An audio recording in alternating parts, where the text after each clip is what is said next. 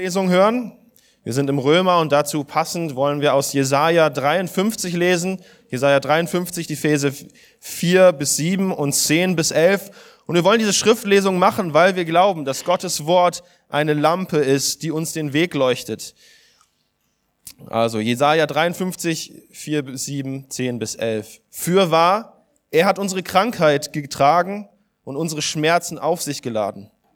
Wir aber hielten ihn für bestraft, von Gott geschlagen und niedergebeugt.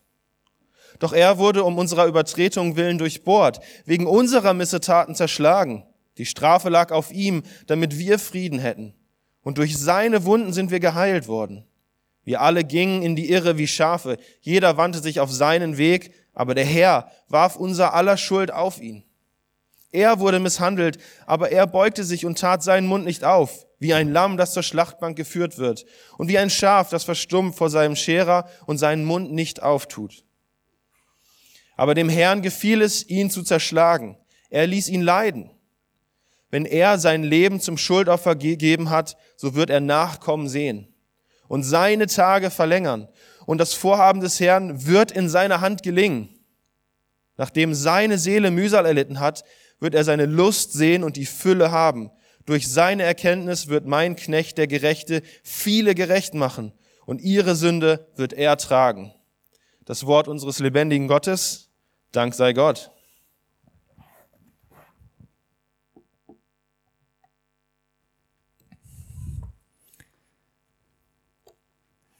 Guten Morgen.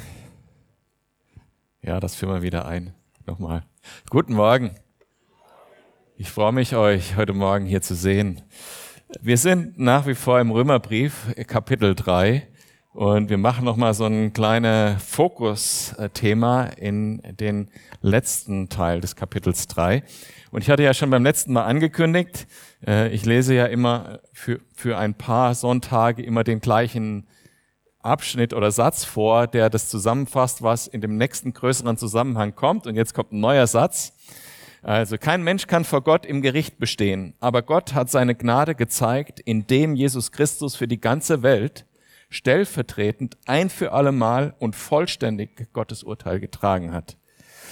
Nur und allein durch Glauben an Jesus Christus werden wir auf dieser Basis von Gott gerecht gesprochen, ganz ohne unser Zutun. Dadurch sind wir mit dem Vater versöhnt und haben ein reines Gewissen. Wir haben den Sieg über und die Freiheit von Sünde, Tod und Teufel. Jetzt leben wir voller Freude mit und für Gott durch den Heiligen Geist in uns. Das wird uns also die nächsten Wochen beschäftigen, äh, was ich hier zusammengefasst habe. Beim letzten Mal haben wir ähm, gesehen, dass Gottes Gesetz gut und heilig ist, aber dass es nicht dazu da ist, dass wir aus Werken des Gesetzes gerecht werden können. Dazu ist es nicht geschaffen, sondern es ist geschaffen, damit es uns offenbart, wie vollständig, vollständig wir verloren sind, wie schwer die Sünde auf uns wirklich lastet, wie verloren wir wirklich sind. Dazu ist das Gesetz da. Und dann äh, kamen wir in Vers 21 und da heißt es, jetzt aber beginnt äh, dieser nächste Abschnitt. Jetzt aber. Jetzt aber ist außerhalb des Gesetzes die Gerechtigkeit Gottes offenbar gemacht worden, die von dem Gesetz und den Propheten bezeugt wird. Dieses Jetzt aber, das wollen wir uns genauer anschauen heute. Und ich würde sagen, trotz allem gerecht aus Glauben an Jesus Christus als Titel für diese Predigt. Und lasst uns mal den ersten Teil dieses Abschnitts lesen, ähm, Vers 21 bis den Anfang von 25. Also nochmal, jetzt aber, nachdem wir gemerkt haben, wie verloren wir sind und dass wir gar keine Chance haben, Jetzt aber ist außerhalb des Gesetzes die Gerechtigkeit Gottes offenbar gemacht worden, die von dem Gesetz und den Propheten bezeugt wird, nämlich die Gerechtigkeit Gottes durch den Glauben an Jesus Christus, die zu allen und auf alle kommt, die glauben. Denn es ist kein Unterschied. Denn alle haben gesündigt und verfehlen die Herrlichkeit, die sie vor Gott haben sollten, so dass sie ohne Verdienst gerechtfertigt werden durch seine Gnade aufgrund der Erlösung, die in Jesus Christus ist. Ihn hat Gott zum Sühnopfer bestimmt, das wirksam wird durch den Glauben an sein Blut, um seine Gerechtigkeit zu erweisen. Weil, genau, Punkt. Also heute wollen wir uns, da habt ihr gehört, starke Wörter drin, so. Äh, die wollen wir uns alle im genau, genau heute im Detail anschauen. Also wir haben nochmal gehört, wir haben eine Armut vor, vor Gott, wir haben gesündigt und keine Chance, keine Herrlichkeit vor Gott. Und Jesus hat das auch mal in seiner allerersten öffentlichen Predigt war der erste Satz, glücklich sind die geistlich Armen, ne? denn ihrer ist das Reich der Himmel. Und das ist der Weg, den wir heute besprechen, nämlich der Weg, der unabhängig vom Gesetz kommt. Und wir haben hier drei große Worte zum Beispiel drin. Wir haben das Wort Sühnopfer drin in dem Text, das Wort Rechtfertigung drin, das Wort Erlösung drin. Das sind drei Begriffe, äh, mit denen wir uns heute im Detail beschäftigen wollen. Ähm, und ich werde mal die Einteilung der Predigt heute so sagen. Wir beschäftigen uns zum einen mal durch diese kleine, durch diesen kleinen Nebensatz bezeugt durch das Gesetz. Das wollen wir uns mal im Detail anschauen.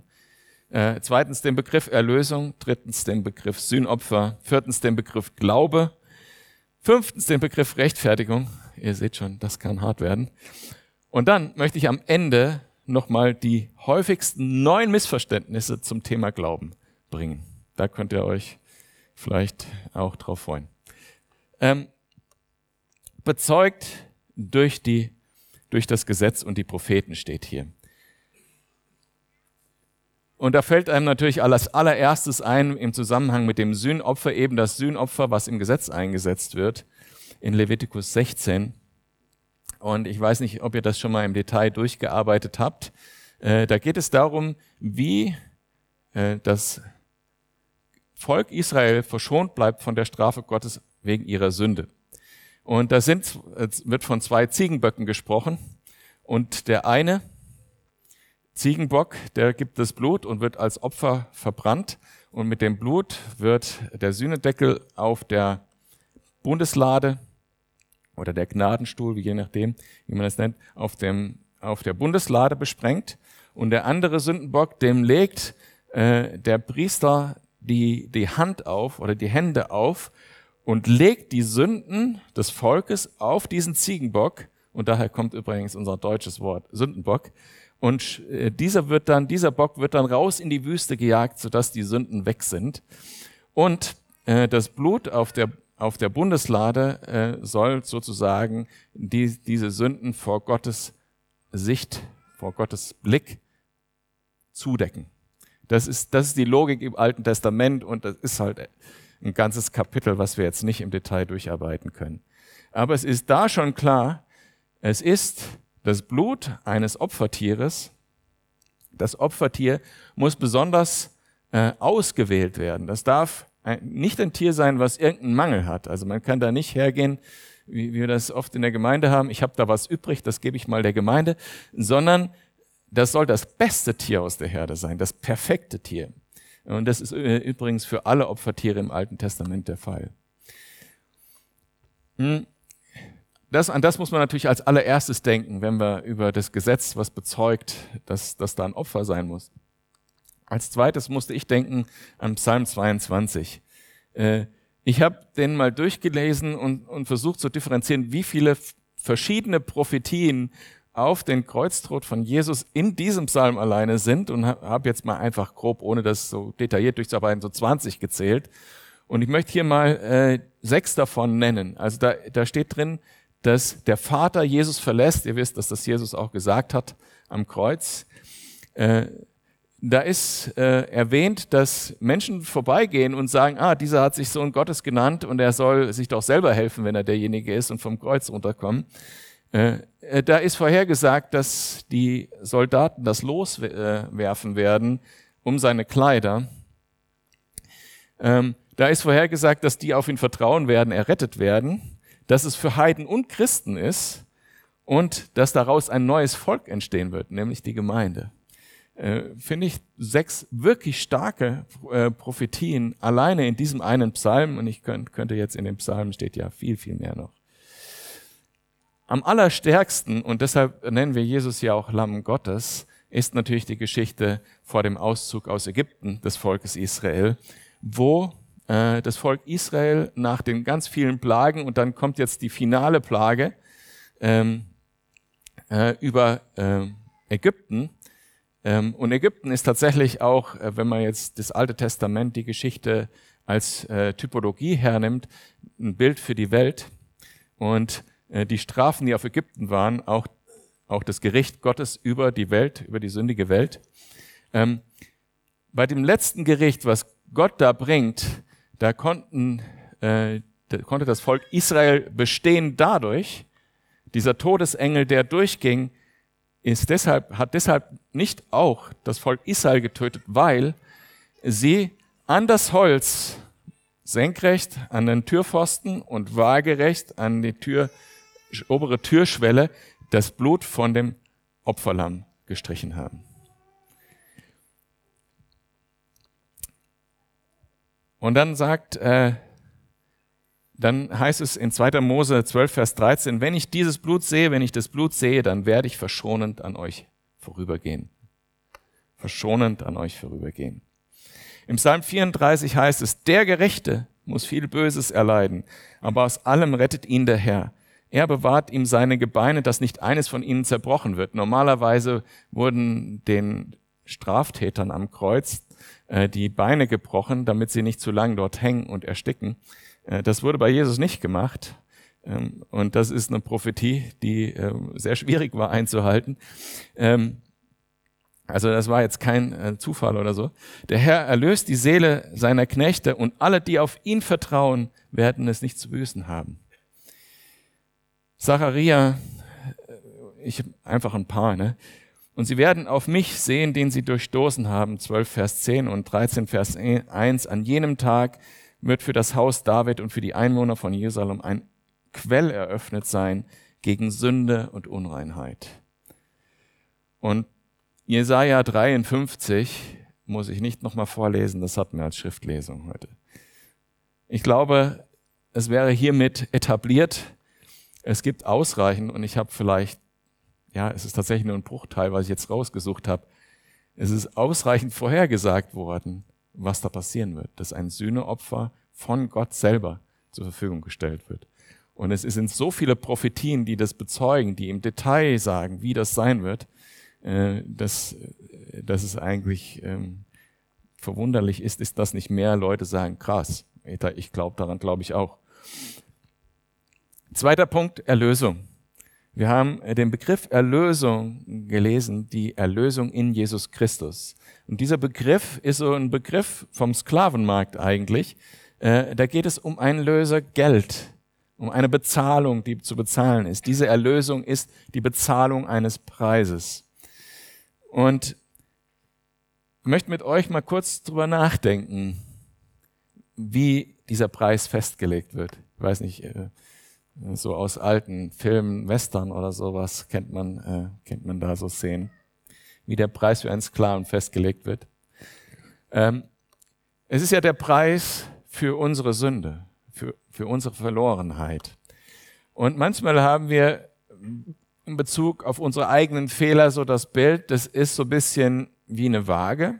Ich habe was Böses gemacht, ja, die Waage geht auf der Seite runter und ich habe äh, dann auch was Gutes gemacht, dann geht sie wieder so ein bisschen in den Ausgleich, dann habe ich wieder was Böses gemacht und, äh, und so weiter. Aber so ist es tatsächlich nicht. Der Preis ist, Gottes Recht ist, von uns zu verlangen, dass wir gut sind. Das heißt, wir starten ähm, ich weiß nicht genau wann, vielleicht bei der Empfängnis, mit Null. Aber alles, alles, was wir tun, alle schlechten Dinge, die wir tun, die führen dazu, dass die Waage auf einer Seite ein Stück runtergeht.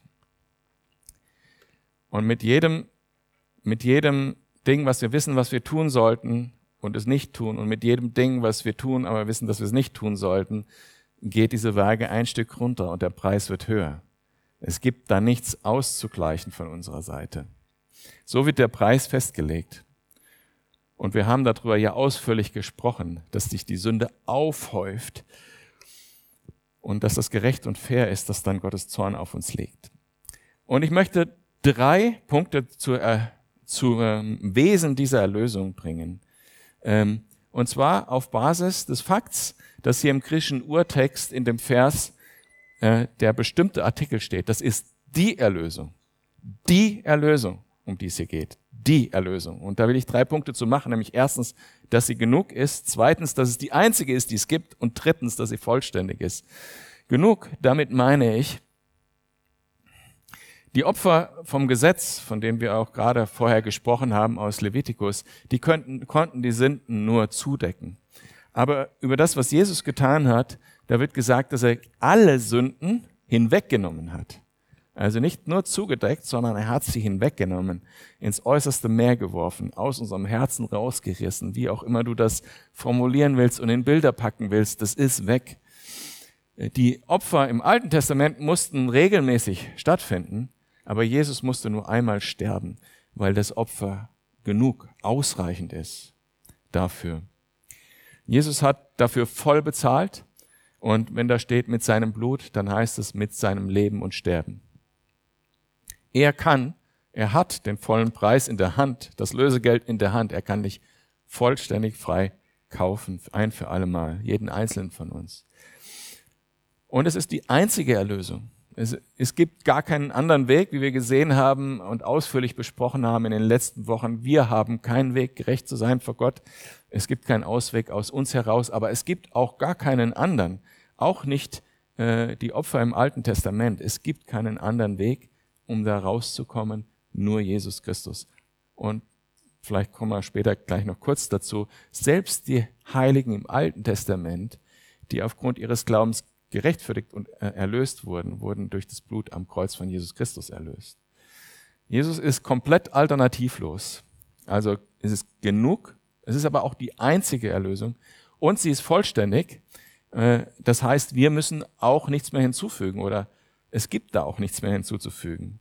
Kein Werk von unserer Seite kann diese Erlösung irgendwie verbessern oder uns irgendwie mehr rechtfertigen vor Gott oder äh, es irgendwie dazu führen, dass wir sagen, ja klar kriege ich das. Ähm, und das ist auch in Bezug auf religiöse Praxis. Wir müssen auch kein Ritual oder keine bestimmten Glauben oder Erkenntnis noch hinzufügen. Das ist die Erlösung vollständig. Jesus alleine genügt. Die Erlösung geht es hier um. Die eine einzige Erlösung. Wie hat er diesen Preis bezahlt? Und da kommen wir zum Punkt drei zum Sühneopfer. Der Begriff Sühneopfer ist nicht wie der Begriff Lösegeld irgendwie vom Sklavenmarkt, von Kaufen, von Schulden bezahlen, sondern der Begriff selber äh, sagt, äh, ist eigentlich eher ein religiöser Begriff, ähm, befriedigen, sozusagen, den Zorn Gottes befriedigen.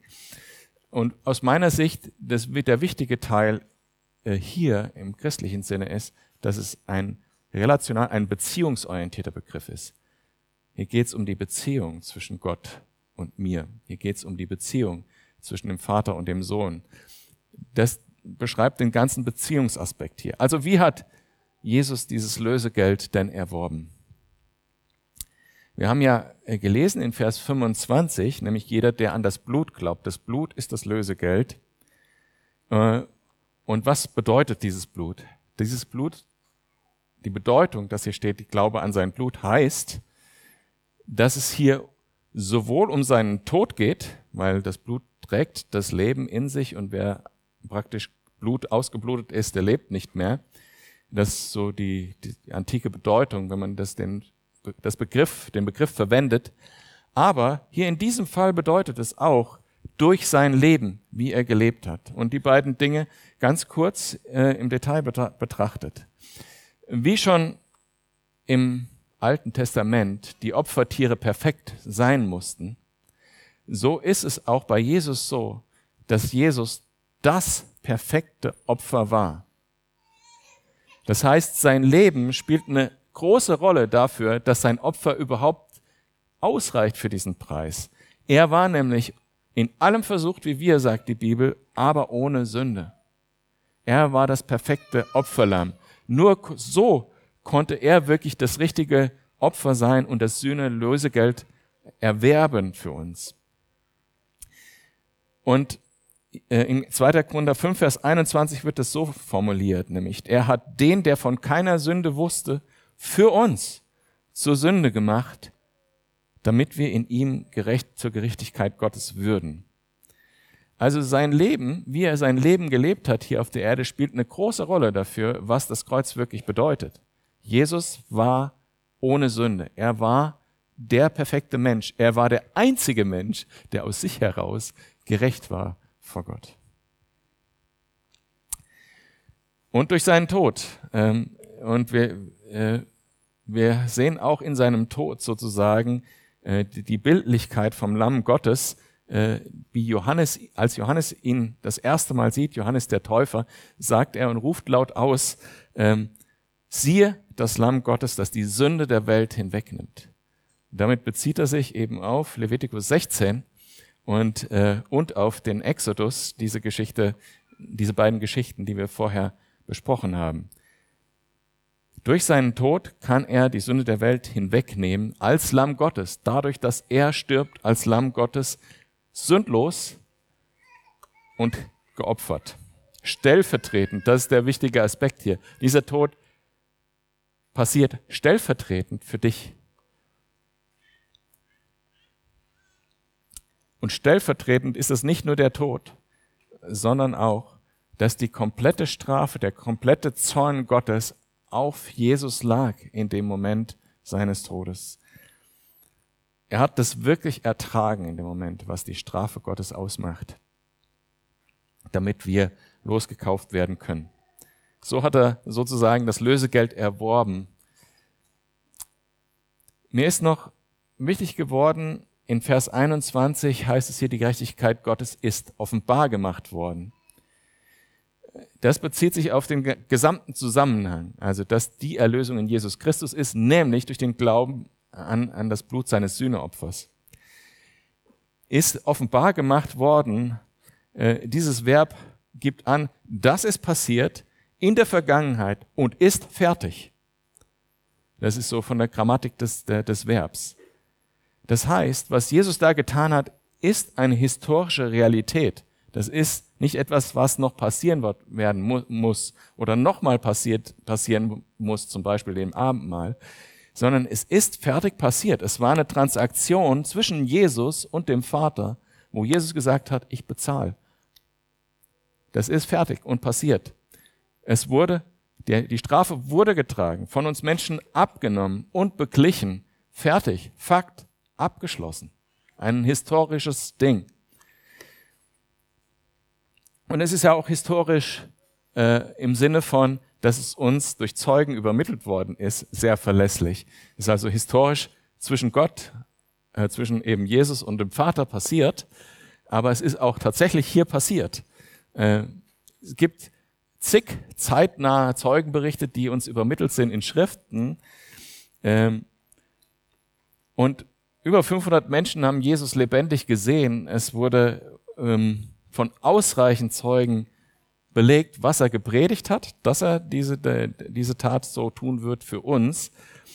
Und dass er gelebt hat, am Kreuz gestorben ist, ist auch historisch, also neben nicht nur in der Bibel, aber auch in der Bibel ausreichend äh, bezeugt.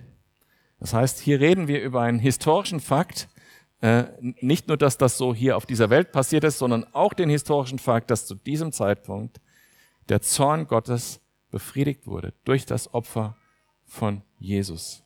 Es war eine Transaktion zwischen Jesus und dem Vater. Die Implikation davon ist klar. Wenn das so ist, dann kann das keiner mehr rückgängig machen. Auch du nicht, äh, egal was du tust. Und dazu komme ich gleich nochmal bei den Missverständnissen zum Thema Glaube. Ähm und der dritte Punkt zum Thema Sühneopfer das war jetzt nicht, oh hoppla, die haben gesündigt, sondern das war von Anfang an der Plan des Vaters. Das lesen wir in äh, Vers 25. Gott der Vater hat Jesus dazu bestimmt. Bestimmt. War kein Unfall, sondern ein Plan. Und die Motivation dahinter zu verstehen, ähm, da sind zwei Punkte dafür notwendig, äh, drüber zu reden. Das eine dass Gott gerecht ist. Und das haben wir, wie gesagt, in den letzten Wochen sehr ausführlich getan, dass die Strafe passieren muss, weil Gott gerecht ist. Wenn Gott nicht gerecht wäre, hätten wir keine Hoffnung auf den Himmel. Aber zum Zweiten die Motivation, dass Gott Liebe ist. In 1. Äh, Johannes 4, Vers 8 heißt es, wer nicht liebt, hat Gott nicht erkannt, denn Gott ist Liebe. Diese zwei Eigenschaften von Gott, seine Gerechtigkeit und seine Liebe, hat dazu geführt, dass er diesen Plan gefasst hat, dass er Jesus dazu bestimmt hat, das Sühneopfer zu sein, damit wir frei sein können. Man kann gerecht sein ohne Liebe, so eine kalte Gerechtigkeit, ein distanzierter Gott. Da gibt es zwar einen, der gut ist, aber der hat nicht viel mit uns zu tun. Keiner kann dahin. Das würde bedeuten, wir leben in Verdammnis. Und man könnte auch lieben, ohne gerecht zu sein. Das wäre noch nicht mal wirklich Liebe eigentlich in dem Sinne. Es, wenn überhaupt, wäre es eine schwache Liebe. Auf jeden Fall wäre es bedeutungslos für uns, weil es gäbe dadurch, es gäbe keine Hoffnung auf den Himmel, es gäbe keine Hoffnung auf Gerechtigkeit. Aber es ist so, dass in Gott beides ist. Liebe und Gerechtigkeit. Dazu möchte ich euch ähm, zwei Verse, vor, ähm, ein paar Verse vorlesen. Psalm 85 ab Vers 10. Gewiss ist seine Rettung denen nahe, die ihn fürchten, damit die Herrlichkeit in unserem Land wohne. Gnade und Wahrheit sind einander begegnet. Gerechtigkeit und Frieden haben einander geküsst. Die Wahrheit wird aus der Erde sprossen und die Gerechtigkeit vom Himmel herabschauen. Stark, starker Vers im Psalm, der hat mich mal so stark angesprochen. Äh, eben dieser Zusammenhang. Wahrheit und Gerechtigkeit, Gnade und Frieden. Starke Worte. Ähm, und äh, immer wenn ich ins Fitnessstudio gehe, äh, ist meine Spindnummer 316 wegen Johannes 3, Vers 16. Denn so sehr hat Gott die Welt geliebt, dass es seinen eingeborenen Sohn gab, damit jeder, der an ihn glaubt, nicht verloren geht, sondern ewiges Leben hat. Amen. Das war das Thema Sühneopfer. Jetzt der Punkt Glaube. Also die Erlösung, die in Jesus Christus ist, die wirksam wird durch den Glauben an das Blut seines Sühneopfers wirksam durch den Glaube an sein Blut. Vers 25 heißt es da. Ja. Und wir werden noch ganz oft und sehr tief über das Thema Glauben reden im Römerbrief, bin ich mir sicher. Wenn ich in ein Wörterbuch gucke und äh, nach, nach dem Wort Glauben äh, schaue, da gibt es auch die weltliche Definition oder die Definition, die man umgangssprachlich, wie man umgangssprachlich den Wort Glaube verwendet. Und es ist auch in der Regel der Vorwurf, den man von Atheisten hört, Nämlich, Glaube heißt auch, ihr nehmt einfach alles für gegeben hin, ohne dass ihr drüber nachdenkt oder Beweise dafür habt. Also irgendwann etwas für wahrzunehmen, ohne Beweise dafür zu haben. Das heißt Glauben. Sagen viele. Aber das genaue Gegenteil ist ja der Fall. Wir glauben ja, weil wir Tatsachen und Beweise haben. Ich habe vorhin schon ein paar genannt, Prophetien und so weiter. Aber wir haben auch in den letzten Wochen schon welche genannt, dass wir Gott in der Schöpfung sehen können, seine Herrlichkeit, dass Gott das Gesetz oder das Werk des Gesetzes in, selbst in Herzen gelegt hat, die gar nicht an ihn glauben, äh, dass er das gute Gesetz gegeben hat in Form von Schriften, dass wir sehen können, dass es gut und, und heilsam ist, dieses Gesetz, dass er durch Propheten ganz viele Dinge vorhergesagt hat und nicht zuletzt die historischen Berichte und Augenzeugen, die überwältigend sind.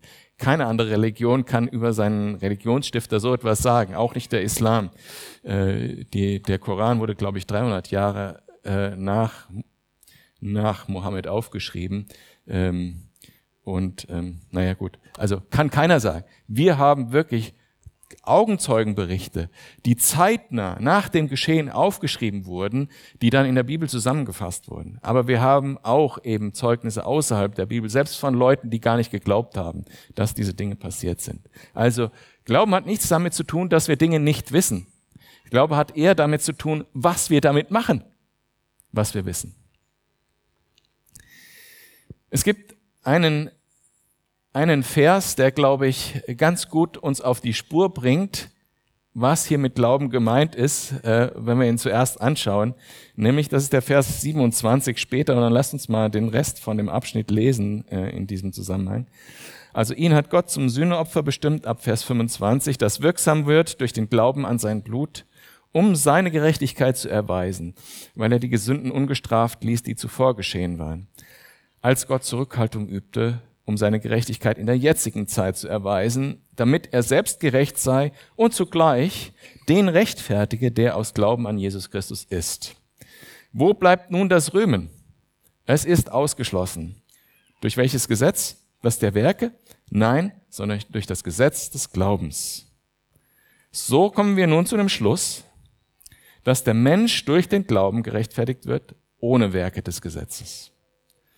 Oder ist Gott nur der Gott der Juden und nicht auch ein der Heiden? Ja, freilich auch der Heiden. Denn es ist ja ein und derselbe Gott, der die Beschnittenen aus Glauben und die Unbeschnittenen aus, durch den Glauben rechtfertigt. Heben wir nun das Gesetz auf durch den Glauben, das sei ferne, vielmehr bestätigen das Gesetz. Äh, den Abschnitt, äh, die, die, Worte, auf die ich hinaus will, die uns auf die Spur bringen, was hier mit Glauben gemeint ist, äh, ist das, wo bleibt das Rühmen?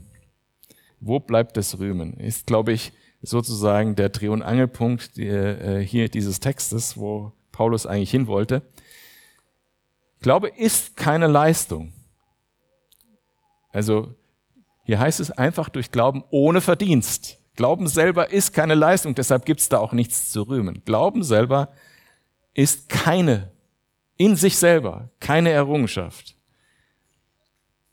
sondern es ist eher, der Glaube ist eher etwas wie ein Hilferuf. Psalm 34 ab Vers 18 sagt, wenn jene rufen, so hört der Herr und rettet sie aus all ihrer Bedrängnis. Der Herr ist nahe denen, die zerbrochenen Herzens sind und hilft denen, die zerschlagenen Geistes sind. Das ist ein, eher ein Hilferuf. Das ist Rufen eines hilflosen Menschen, ist Glaube. Aber es ist ein Ruf, von dem wir wissen, dass er nicht ins Leere geht. Wir wissen, dass der Vater das über tausend Jahre vorher angekündigt hat, dass das möglich ist dass es die Propheten hunderte von Jahren zuvor vorhergesagt haben. Jesus selber hat erklärt, was er am Kreuz tun wird und hat es getan. Es ist diese historische Tatsache. Das heißt, ich weiß, ich bin hilflos und mein Hilferuf, der wird gehört.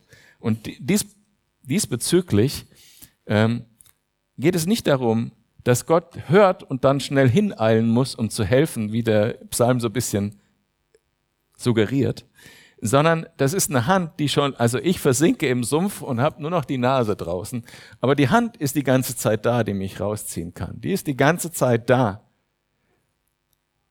Aber wenn ich sage, jetzt ergreife ich sie, dann bin ich sofort raus aus dem Sumpf.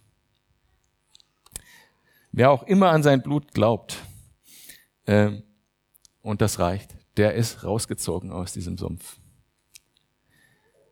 Also wenn, wenn du heute hier sitzt und noch nicht glaubst, dann schau auf die Sache so. Da ist ein Geschenk, nämlich die Erlösung in Jesus Christus, dass, dass du frei sein kannst von deinen Sünden, von dem, was du falsch gemacht hast und kannst in Ewigkeit leben mit Gott. Dieses Geschenk steht auf einem Regal, fertig, um es abzuholen. Das heißt, du darfst es abholen. Es ist bereits passiert, wie ich gesagt, das ist ein historischer Fakt. Jesus ist bereits für die Sünden der Welt gestorben. Aber das Geschenk muss abgeholt werden. Das heißt, das Abholen des Geschenkes besteht darin, darauf zu vertrauen. Wenn ich, wenn ich jetzt eine Definition schreiben sollte, und vielleicht ist sie nicht perfekt, aber dann würde ich sagen, Glaube bedeutet Vertrauen und sich darauf verlassen, dass Jesus Christus durch sein Leben und Sterben dich persönlich aus dieser Schuld vor Gott freigekauft hat. Also das Vertrauen und Verlassen ist eigentlich der Glaube. Auf diesen Fakt, der eigentlich passiert ist schon und der uns bezeugt ist. Oder man könnte es auch so formulieren, dem zu glauben, was Jesus gesagt hat, als er hier war. Einfach dem zu glauben, was er gesagt hat.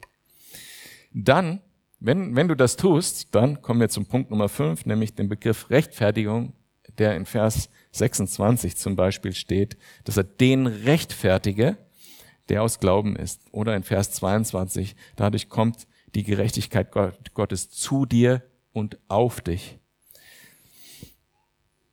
Rechtfertigung, was bedeutet das? Das ist eine Terminologie, die kommt nicht vom Sklavenmarkt, auch nicht aus der Religion, sondern der Begriff kommt aus der Justiziei. Oder wie sagt man richtig? Juristerei. So. Genau. Nämlich, dass Gott dich aus diesem Gericht rausholt. Also es geht jetzt noch nicht mal darum, dass du vor Gericht gestellt wirst und freigesprochen wirst, sondern du wirst gar nicht erst angeklagt, weil diese Strafe schon verhandelt wurde, schon, schon fertig, schon passiert, vollständig. Anklage, Gericht, Vollzug, alles passiert, keiner mehr wird vor Gericht gestellt dafür, denn der aus Glauben eben ist.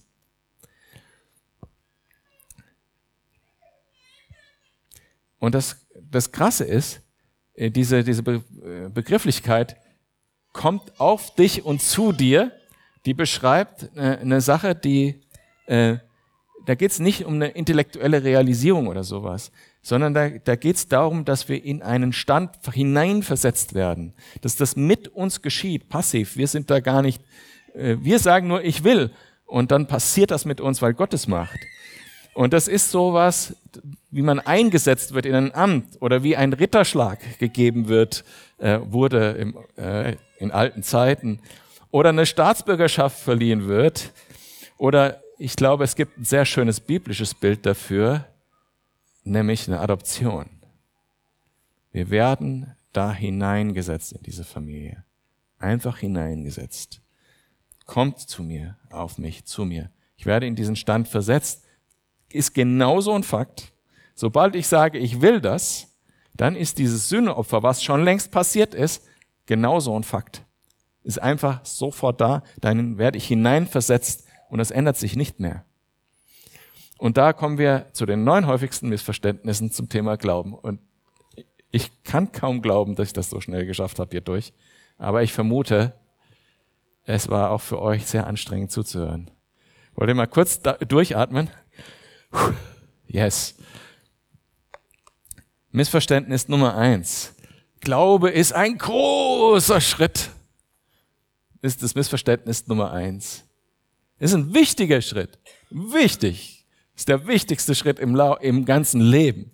Aber es ist kein großer Schritt. Ist kein großer Schritt. Äh, ist einfach, ja, darauf vertraue ich. Fertig. Ist ein kleiner Schritt. Kein großer Schritt. Zweiter Punkt. Man muss 100% glauben, bevor man, bevor man wirklich errettet ist. Äh, nein, gar nicht. Man muss sich nur darauf einlassen. Es gab also ich kann meine Geschichte erzählen. Nicht so einfach. Ich habe so drei Erlebnisse, die sozusagen Kernpunkte sind, wie ich zum Glauben gekommen bin. Und äh, aber ich erzähle in der Regel immer den aller, dieses allererste Ereignis. Ich war auf einem Spaziergang in Bielefeld und ich habe äh, meine Gesprächspartnerin komplett verwirrt mit meiner ganzen Philosophie und sie hat irgendwann ganz frustriert mir zu mir gesagt, glaubst du jetzt, dass Jesus Gottes Sohn ist oder nicht? Und buh, da habe ich gemerkt, da spricht Gott selber zu mir. Und ich, meine Antwort war erstens nicht mündlich äh, der Frau gegenüber, weil ich war viel zu verdattert in dem Moment. Und zweitens war es nicht ja, sondern es war ich versuch's. Das hat gereicht. Das Gott, das hat Gott schon benutzt. Gesagt, ich versuch's.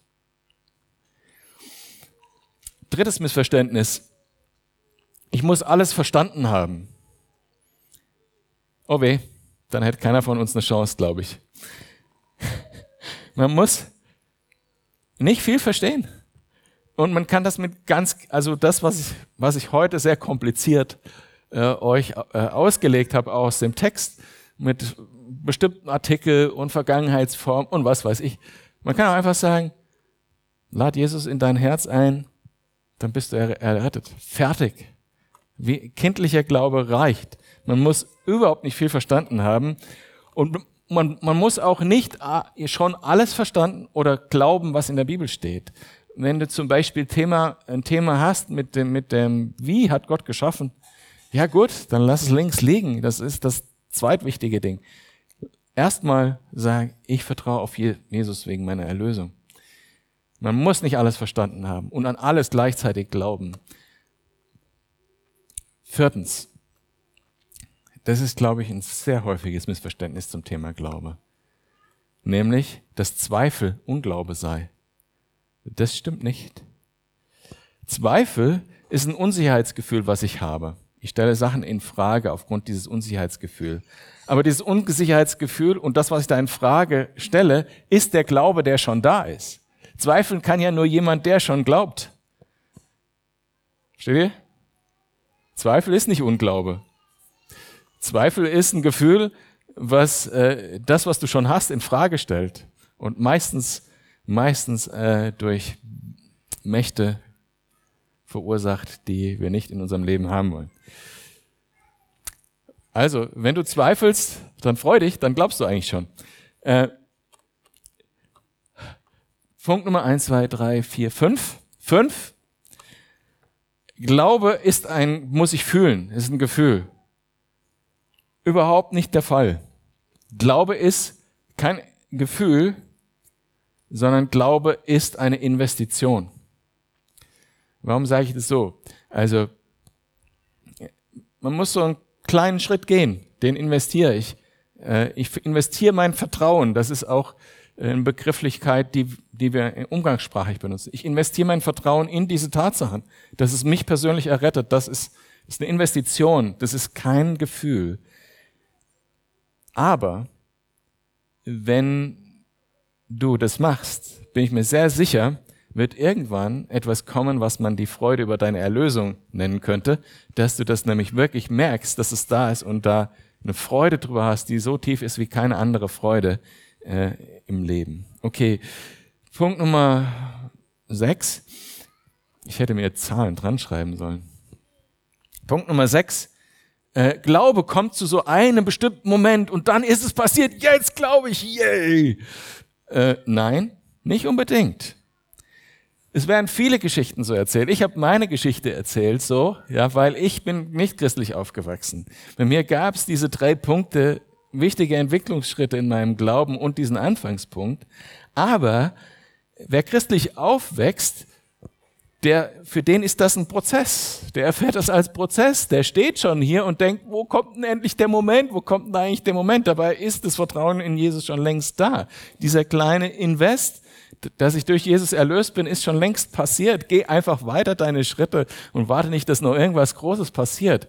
Ich fand das total toll. Ich hatte mal ein Gespräch, ein Mitgliedschaftsgespräch mit, äh, es, es war, glaube ich, Samuel Klose. Der hat mir das erzählt. Und dann habe ich irgendwann gemerkt, dass ich Dinge mache, nur weil ich weiß, dass Jesus es haben will. Da habe ich gewusst, ich glaube. Fand ich ganz interessant. Ähm, total cool eigentlich, ne? Total coole Realisierung. Ähm, also, das kommt gar nicht drauf an, dass der plötzlich in einem Moment durch und alles hat sich verändert und vorher hast du Drogen genommen und äh, was weiß ich. Ne? Also äh, diese Geschichten kennen ihr alle, aber das muss nicht so sein. In, wenn, wenn das durch de, deine ähm, Erziehung bei dir der Glaube eigentlich schon lange da ist, dann freu dich, dann hast du ganz viele Sachen nicht erleben müssen, die andere Menschen erleben müssen. Missverständnis Nummer sieben. Man braucht einen großen und festen Glauben. Dann kämen wir wieder dahin, und das habe ich vorhin schon mal erwähnt, Glaube wäre dann ein Werk, wenn man das so formuliert. Glaube ist kein Werk. Glaube ist dieser schwache kleine Invest. Ja, Jesus, du sollst mein alles sein. Fertig. Man kann natürlich in Situationen kommen, wo man herausgefordert ist, Gott sehr tief zu vertrauen.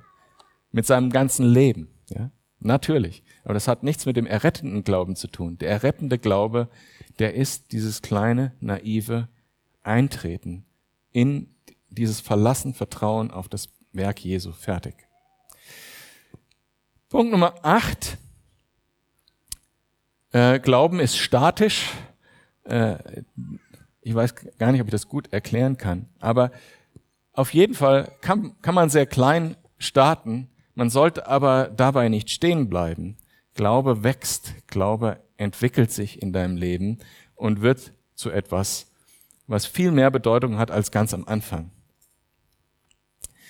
Und das Wichtigste zum Schluss, Punkt Nummer neun.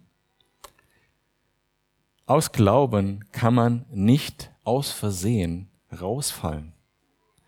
Und wie ich das vorhin klar gesagt habe, Der Sühnetod Jesu ist ausreichend, das ist passiert, war eine Transaktion historisch zwischen dem Vater und dem Sohn. Fertig, done deal. Die Erlösung ist da drin, das ist die einzige. Wenn du sagst, ich glaube daran und hast dich da reingestellt, done deal, dann ist es deins. Sagt dieser Text super klar und zwar nicht nur einmal. Fertig. Erledigt. Du müsstest schon bewusst sagen, nee, das ist alles Quatsch, ich glaube daran nicht mehr und so weiter. Man kann da aber nicht unbewusst rausfallen. Diesen Glauben, den du einmal investiert hast, durch diesen Glauben wird die Gerechtigkeit, kommt die Gerechtigkeit Gottes zu dir und auf dich. Punkt. Fertig. Amen. Gut, lasst uns zum Abschluss beten. Äh, ich glaube, das Lobpreisteam kommt als nächstes hoch, kommt schon mal hoch, während ich bete.